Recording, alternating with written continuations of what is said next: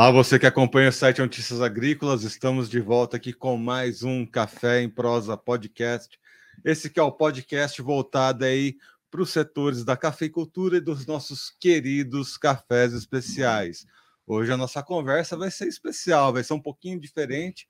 Afinal de contas, a gente vai ter uma conversa com um digital influencer da cafeicultura. Olha só. Mas antes da gente iniciar essa conversa, apresentar aqui como sempre, a nossa colega Virginia Alves. Olá, Erickson. Olá para todo mundo que acompanha mais um episódio do Café em Prosa, digital influencer e cafeicultor, né? Então a gente vai ligar aí campo é, e rede social. Ele vem fazendo um trabalho muito legal e a gente está aqui com o Rafael, mais conhecido como Café no Brasil no Instagram. Seja muito bem-vindo, Rafa. Estou muito feliz em tê-lo aqui com a gente. Ô, oh, imagina, que isso. Eu que agradeço pelo convite. É muito bom estar falando com vocês, né? Eu que acompanho notícias agrícolas já há muitos e há, há muitos, anos.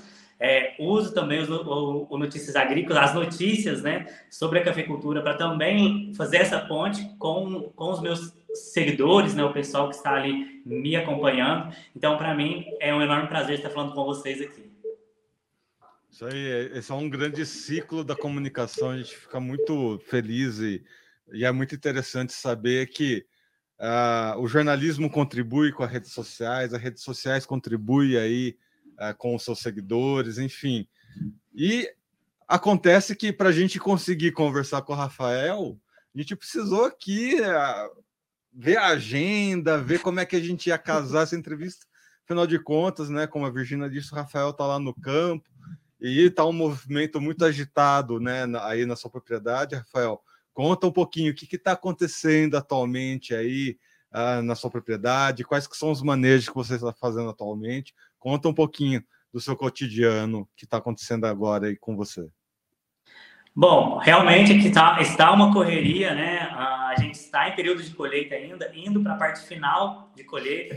Uh, geralmente é nesse período que a gente termina mesmo, final de, novo, de, de agosto, perdão é, às vezes entra ali no comecinho de setembro. Digamos que a gente está dentro do previsto, porém a gente é, está passando aí por um, por um, período em que a, a pinha, né, a florada adiantou, então a gente está tendo que correr ainda mais para a gente tentar conseguir terminar essa colheita antes que essa florada venha. É, algum, a gente está até pensando talvez deixar algum talhão, essa florada abrir para depois entrar nela, talhão que tem menos café e realmente vai ter uma florada mais expressiva. Porque você derrubando essa pinha agora, você está literalmente jogando a safra de 2023 fora. Então, já não bastasse todas as perdas que nós tivemos né, nesses últimos dois anos, agora mais esse desafio aí para a gente. É, as, a, alguns seguidores, né, às vezes questionam, ah, mas vocês estão atrasados? Eu não, igual eu falei, eu não digo que a gente está atrasado. Gente está, assim, é, dentro do comum, né? Que a, gente, que a gente sempre termina nesse período e a florada geralmente acontece ali é, final de setembro, às vezes em outubro, né? Mas devido ao bom clima que nós tivemos aí no início do ano, ah, essa, essa, essa florada, né, essa gema floral adiantou, né? Então a gente já iniciou a colheita, tendo ali alguns botão, é, botões florais, inclusive chegou a abrir alguma florada em maio, né? Alguns cafeicultores relataram essa, essa, essa, questão, né? De florada abrindo ali no finalzinho de maio, depois que veio aquela chuva que caiu em maio. É, então, estamos tendo um ano atípico em relação à florada. Ah, mas graças à chuva que caiu, a gente não está reclamando de jeito nenhum. Foi muito bom a chuva, a gente precisava dela e continua precisando. Mas tem esse desafio aí em relação à colheita. Rafael, você falou um termo que eu acho que a gente tem falado é, há dois anos na cafeicultura, é, atípico. Tudo que vem acontecendo nesse período está eh, é, muito fora é, de tudo que vocês já estavam habituados, enfim teve uma série de mudanças nessa produção para essa safra de 2022 é, de fatos aí, como você disse, com essas perdas já consolidadas. Mas sabe o que eu queria entender? Como é que essa troca com a sua rede social com outros produtores, eu sei que você conecta bastante gente, a última vez que eu olhei, acho que você estava com mais de 80 mil seguidores. Como é que essa troca com esse tantão de gente que está no campo é, auxilia na tomada de decisões de vocês? Como é que é essa relação que você tem com eles? Nossa, assim, é muito bacana, viu? É, na verdade, nós chegamos a 90 mil seguidores na semana passada. Eu nunca imaginei, né? Nunca foi minha intenção, enfim, mas é muito legal. Primeiro, foi uma descoberta muito grande para mim, porque eu estou aqui na Alta Mogiana, né? Eu sou de Ribeirão Corrente, uma, uma pequena cidade ao lado de Franca, uh, na Alta Mogiana Paulista, e aqui a gente, a gente é muito bem assistido e muito é, é, muito bem informado, digamos assim. A informação chega, a assistência chega, são muito, são muito bem assistidos em termos de agrônomos, consultores que vêm atender, enfim. E eu, eu consegui entender que essa não é a realidade brasileira. Existem lugares em que a informação não chega é, de maneira completa ou de, de como ela deveria chegar, a assistência não chega de maneira é, como chega aqui para a gente. E as redes sociais contribuem muito para isso. Foi uma coisa que eu acabei descobrindo ao longo, ao, ao longo desse período que eu iniciei as redes sociais. E isso só me, só me motivou a continuar, a levar informação. É muito legal quando a gente recebe um feedback. Nossa, olha, eu vi que você fez isso, é, fiz aqui também, deu certo, muito obrigado. As pessoas me pedem é, opinião sobre algum assunto, sobre algum tema, né? Sem falar em recomendação é, e coisa que eu não posso fazer. Aliás, eu não sou agrônomo, né? Para isso, eu me, eu me, formei em administração de empresas é, e eu imagino, não posso fazer.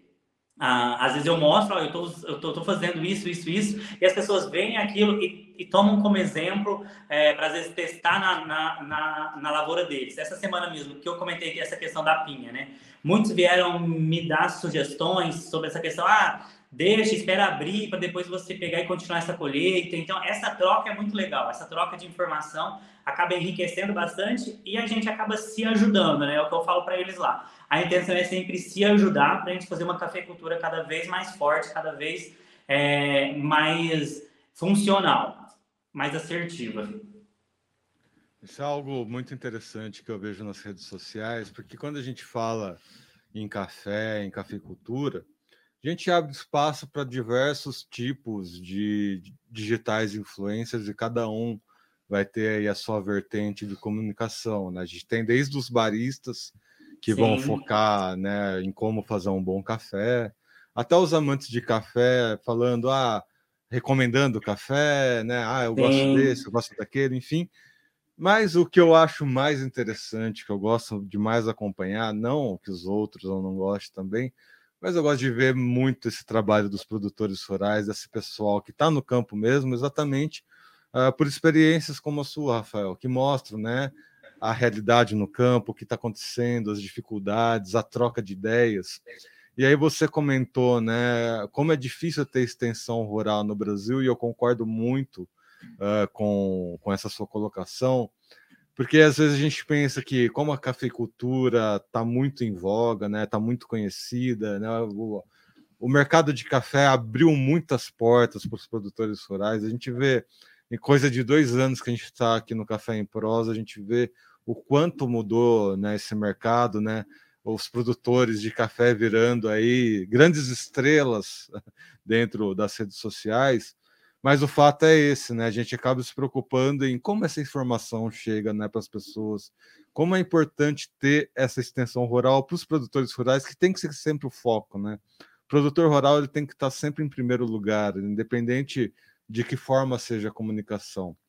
E aí Sim. eu chego nesse ponto, Rafael é, nessa percepção que você tem de troca de ideias e tudo mais, uh, como, que, é, como que você recebe essas informações e quais preocupações você tem exatamente? A, a gente sabe que os vizinhos acabam copiando os outros, mas a gente sabe também que nem sempre o que funciona numa fazenda vai funcionar na outra, né?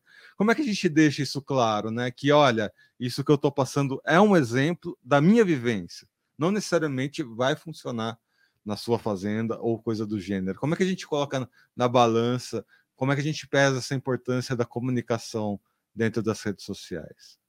Não, é, isso que você colocou é realmente muito importante, muito pertinente, né? Ah, primeiro, que a realidade da cafeicultura brasileira é bem diferente de região para região, né? Outra coisa que eu fui descobrindo ao longo do tempo.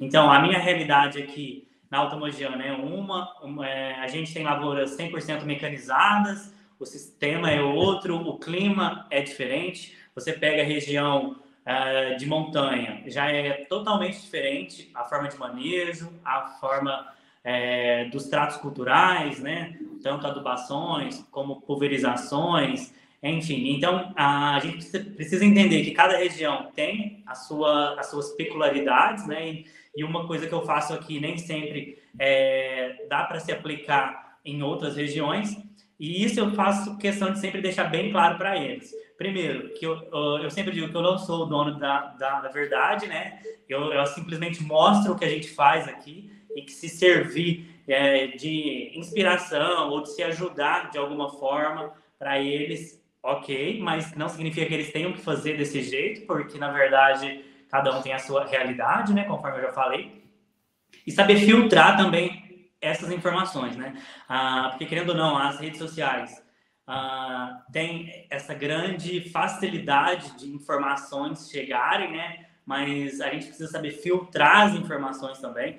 Uma coisa que eu prezo muito é sobre é, eu trazer sempre a informação correta. Então, sempre que eu tenho dúvida, principalmente pelo, pelo fato de eu não ser agrônomo, né? muitas pessoas vêm me perguntar sobre doenças, enfim, pragas, alguma coisa sentido, coisas específicas de alguma variedade, e eu sou totalmente aberto em falar, olha, eu não sei, eu não tenho certeza, eu vou consultar um agrônomo e já te dou a resposta. E isso eu tenho vários agrônomos é, que me ajudam aqui de, de, de, maneira bem legal, então eles estão sempre abertos. Eu chamo eles aqui no WhatsApp, olha, tem um seguidor que tá com essa dúvida sobre isso, o que, é que eu posso falar para ele? E eles me ajudam, eu é, sou muito grato a eles também, porque levar a informação de qualidade eu acho que é o mais importante, porque é, hoje eu sabendo da importância que eu tenho é, em relação a levar essa, essa fala, né, em, tá, em, estar expondo alguma coisa, eu sei da responsabilidade que eu tenho em, em estar falando sobre aquilo.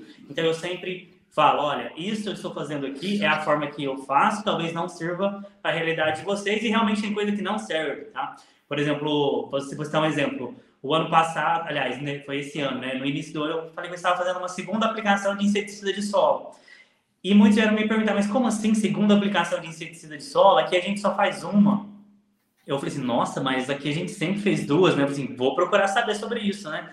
E já comecei a consultar alguns agrônomos, e aí eu acabei descobrindo que, por conta dessa realidade bem diferente do país, aqui a gente tem uma região mais quente, com apenas uma aplicação a gente não consegue controlar as pragas igual outras regiões conseguem controlar com apenas uma aplicação. Então, eu é, voltei lá e deixei isso bem claro. Olha, a gente faz duas porque aqui na nossa região, sul de Minas, Cerrado, são regiões que precisam fazer essa segunda aplicação para ter um controle melhor. Então, talvez não seja a realidade de vocês, vocês realmente não precisam fazer isso.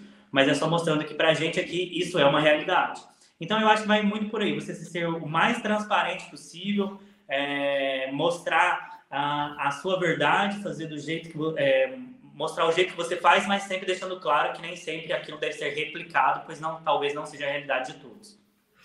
E Rafael, é, tem uma outra, algumas outras informações que você joga é, no seu perfil, que é em relação é, ao mercado de café, né? A gente sabe hum. que o mercado de café é um dos mais especulativos, se não for o mais, é, ele tem assim é, operado numa verdadeira montanha russa também nesses Sim. últimos dois, três anos. Tem sido a gente aqui no Notícias Agrícolas tem tomado muito cuidado para reportar as ações de mercado, é, enfim, porque a gente sabe que tem uhum. muito peso as informações que a gente passa e que os produtores de fato tomam muitas uhum. decisões com tudo que a gente transmite por aqui. É, como é que você faz para fazer essa avaliação para as questões de mercado? Porque eu acompanho lá que todo dia você coloca o fechamento do dia e eu imagino que se a gente recebe aqui um bombardeio de informações e de perguntas, com você aí não deve ser diferente. Como é que é essa relação de mercado, principalmente no mercado nervoso que tem deixado o produtor de café também muito inquieto? Realmente, essa pergunta foi muito boa.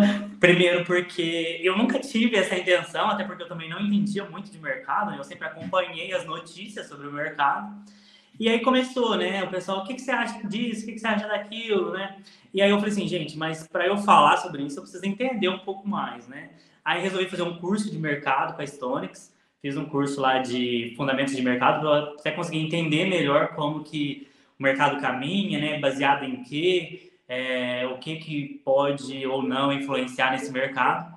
E aí eu passei a falar mais sobre isso e foi um caminho sem volta, porque o que aconteceu? É, hoje, se eu não falo de mercado, o minha, a minha caixa de direct lá já lota. Rafael, fala do mercado, Rafael, fala do mercado, e todo mundo já fica naquela expectativa, né? Então, esses dias, um seguidor é, comentou: Não, eu acordo, começo a trabalhar e já fico esperando você falar do mercado, porque eu quero saber o que, que você vai falar. Então, eles a, criaram esse hábito, né? Então, hoje eu já não consigo mais não falar. E eu sou realmente bombardeado com a seguinte pergunta: Rafael, o que, que você acha? Eu vendo ou seguro o meu café? Então, essa é a pergunta mais típica que tem e é recebida assim quase que diariamente.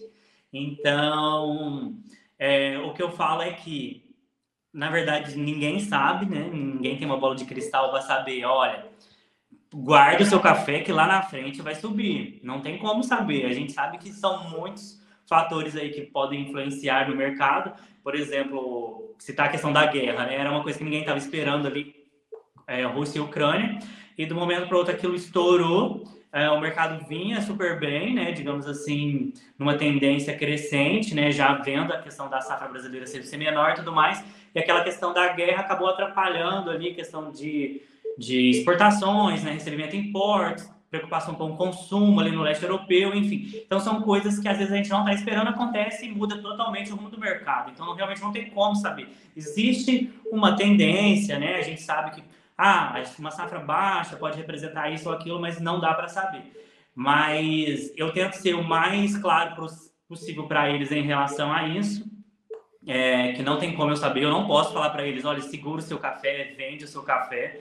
É, quem sou eu para falar isso? O que eu faço é ir atrás de informação, inclusive estou sempre no site de vocês, Notícias Agrícolas, vendo o que vocês estão reportando, para eu também é, é, ver o que, que eu posso levar para eles, né, para levar essa informação de maneira mais correta possível, conforme eu falei, eu, eu tenho essa, essa obrigação de passar a informação correta, né, é, eu não posso sair falando qualquer coisa, porque isso realmente impacta de alguma maneira, então, eu estou sempre buscando informação para poder ter, passar o que realmente é, está acontecendo, mas de maneira correta, né? Não, não criar uma especulação em cima desse mercado. Bom, Rafael, a gente está falando aqui de informações né, que precisam ser checadas, revisadas, né? Às vezes você procura mais de uma fonte para entender uh, o que está acontecendo no mercado internacional, enfim encontrar esse caminho das pedras é, é, é, bem complicado. Todo mundo que começa aqui no site, a Virgínia passou por isso, outros jornalistas que sempre chegam aqui passam por isso. Às vezes ele, a Virgínia está em férias e algum outro jornalista, eu já tive que cobrir é, durante um curto período, né, a, a, abertura de mercado do café, enfim. Mas aí acontece, é, Rafael, que o que eu vejo é que os produtores rurais eles são primeiro, muito tímidos né, em, em passar a comunicação através das redes sociais. Quando é uma comunicação, né? Ah, o produtor está conversando ali com os amigos dele, com os vizinhos, a comunicação ocorre muito bem, né? Troca de informações. Mas quando você liga uma câmera, um celular, aí vem a timidez, vem aquilo, ah, ah será que eu estou falando certo? Será que eu estou falando errado? Enfim. Como que você conseguiu superar essa timidez e como que você conseguiu superar a timidez falando de um assunto que é de extrema importância.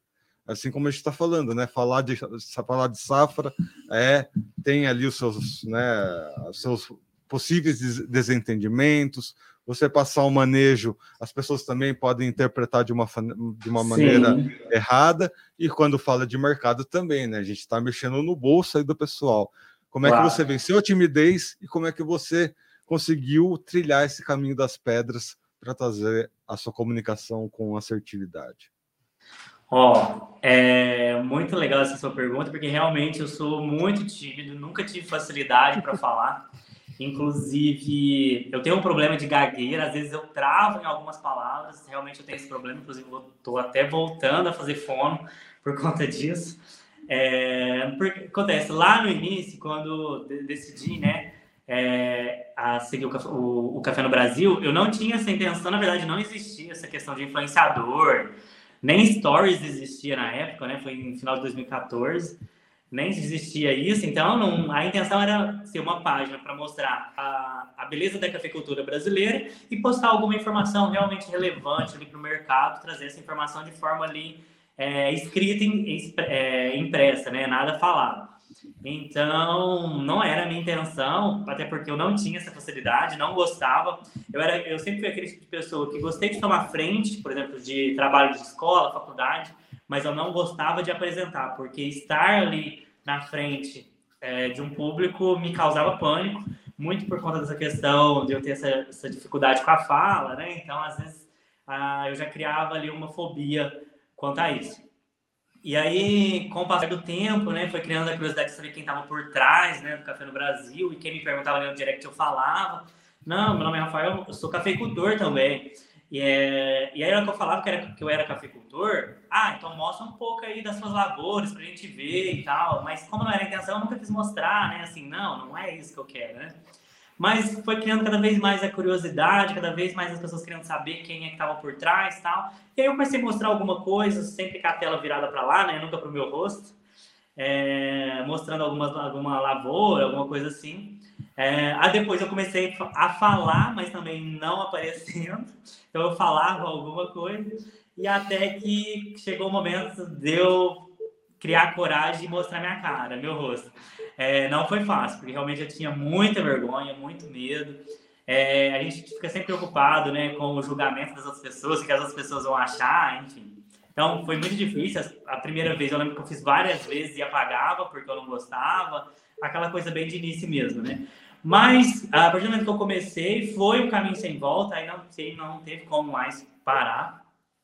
Chegou um ponto, já foi aqui perto da pandemia, em que aí sim eu decidi, né? Aí aparecer ali todos os dias, mostrando realmente todo dia o que, que eu estava fazendo. E aí foi onde entrou essa questão de falar do mercado também, todo, todos os dias. E hoje, para mim, estar ali nos stories falando, para mim hoje é uma coisa natural. Eu já faço totalmente assim, sem medo, sem vergonha, de forma alguma. Agora, por exemplo, quando surge um convite para fazer uma palestra, alguma coisa assim, aí, claro que a gente fica mais nervoso. É, e o, o Rafael. O produtor rural é sempre, foi, foi, sempre tem essa questão. O produtor rural tem esse, é mais acanhado, né? Digamos assim. A gente mesmo que estava gravando uma série, né, com a minha família, e tá participando meu pai, meu irmão, meus tios. Nossa, eles morrem de vergonha de falar. É, eu, como já estou mais habituado, para mim é mais natural, digamos assim. Mas é, produtor rural sempre tem muita vergonha de pôr a cara ali na frente da câmera. Igual você falou, conversando ali num bate-papo entre amigos é super natural, super tranquilo, mas ligou uma câmera realmente causa aquele, aquele pânico para eles. E o, o Rafa não falou não, mas eu vou entregar ele porque ele tem uma professora em casa que a esposa dele também é ah. super ativa, não é? Sim, Na, também. Nas redes sociais. Sim. E o que eu queria te perguntar é, é, ela é ótima. Eu sigo ela, sigo a loja dela, sigo o Rafa, sigo todo mundo, a família toda. Mas o que eu queria te perguntar era já, exatamente isso, Rafa. Como é que é ter para você é, ela te acompanhando nesses eventos? E eu acredito que ela tenha te impulsionado muito para você avançar aí com as mídias sociais. Como é que foi isso? Claro, ela sempre me, me apoiou desde o começo, assim, quando eu falei para ela, né, que eu tá que, que eu, quando eu comecei ali, é, aí ela de cara me, me apoiou, né? Na verdade, a gente não, como eu falei, não tinha intenção, né? Nada disso, nem aparecer, nada. Mas com o passar do tempo foi, foi acontecendo e ela super me, me apoiando, me dá muitas dicas, né? Ela é uma pessoa bem perfeccionista, então tudo, que eu posto, ela vai lá e olha e, estou sempre recebendo print de alguma coisa errada que eu escrevi, porque o, o corretor às vezes, né, passa umas umas boas na gente. Às vezes você escreve uma coisa e ele. E, e eu, eu ali na correria do dia a dia, às vezes eu faço um stories, escrevo ali, já posto e eu nem olho. E ela tem, e ela, e ela é bem perfeccionista, ela revisa tudo antes de postar e tudo mais.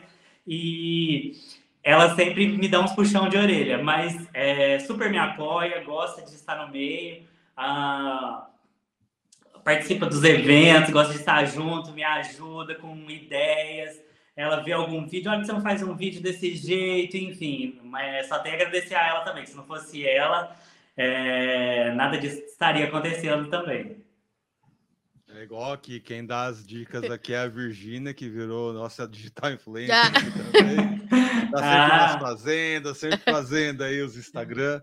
Não é muito a minha praia, eu prefiro ah. sentar numa bancada. E tomar café, né? Tomar café. Uh, Mas é isso, a gente está chegando aqui nos nossos finalmente. Eu acho muito legal que a gente tem a sua história aqui, Rafael. Porque... É uma extensão do nosso trabalho, né, Erickson?